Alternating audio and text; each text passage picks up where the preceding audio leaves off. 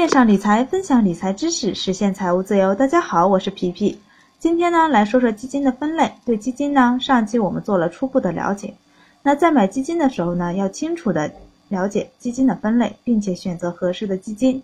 基金的分类呢，主要我们常见的有货币型基金、混合型基金、股票型基金、保本型基金、债券型基金、指数型基金、QDII 基金等。那货币型基金呢，我们比较熟悉的就是余额宝，风险呢非常的低，但收益也低，跑不赢通膨。短期内要用的钱呢，可以放在里面，稍微减少一下通膨对钱贬值的影响。那用来替代现金呢，比较不错。股票型基金呢，按一四年八月八日颁布的规定，百分之八十以上的资产投资于股票的为股票型基金。那之前百分之六十的下限。那那时候我投资的很多股票型基金呢，都更名为混合型基金了。基金公司的操作呢也更为灵活。虽然更名为混合型基金，但很多基金都还只投资于股票。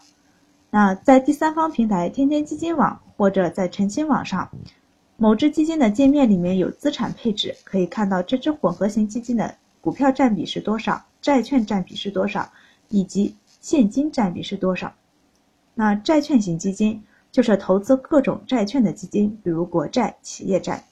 混合型基金使投资者通过选择一款基金品种，能实现投资的多元化，而无需去购买股票型基金、债券型基金和货币型基金。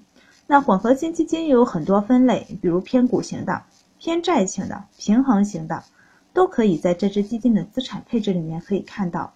清楚的知道自己投资的是什么样的混合基金。保本型基金主要投资于低风险的债券等，少数资金呢用于投资于股票，达到保本的目的。保本型基金涨幅呢比较平稳，从它的持仓比例就能看得出来，债券的占比比较大，股票的占比要相对少一些。那下图呢是一个例子，大家可以看一下。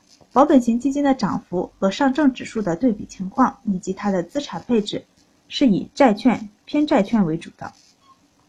那在投资策略里面呢，有一个 CPPI，那是恒定比例组合保险策略。咱们来看看什么是 CPII 策略。那具体的简单的一个例子呢，我们举一个，比如我现在手里有一千元，那九百五十元用作国债等比较稳定的产品。到期的时候呢，我可能会拿到一千元或者是一千元以上，剩下的五十元呢用作投资高风险，比如股票。那好的情况下呢，五十元增长到一百元，甚至是二百元。最坏的情况呢是五十元全都赔光了。那这样最后的收益呢，最低是一千元，也就是说下有保本，最高无上限，上不封顶。这种策略呢，适合不想亏损。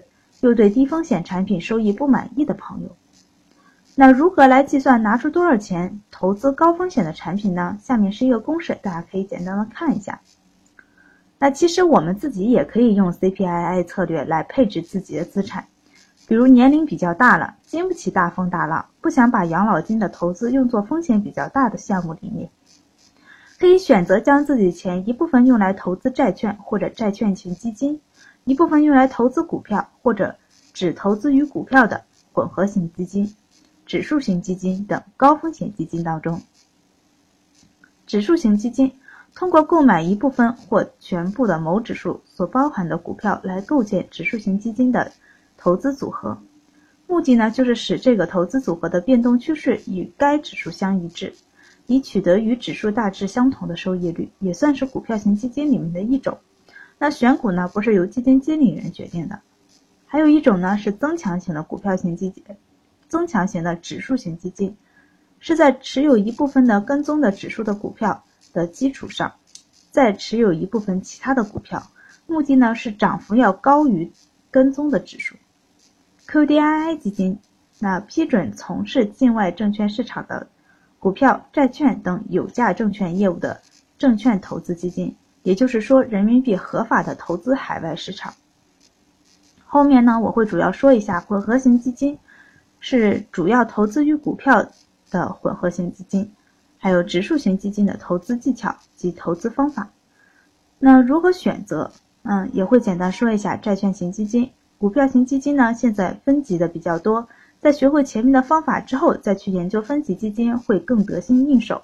分级基金呢是分两部分，一部分呢是带杠杆的，有时账户的资产呢会一下子缩水百分之五十。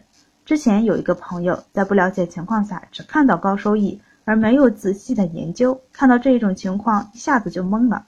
所以在投资之前呢，要清楚的了解，别跟风看表面。如果您还年轻，或者离退休还有一段时间，高风险的资金、高风险的基金呢才会带来高收益，并且呢能足够的跑赢通膨，用复利带来更多的收益。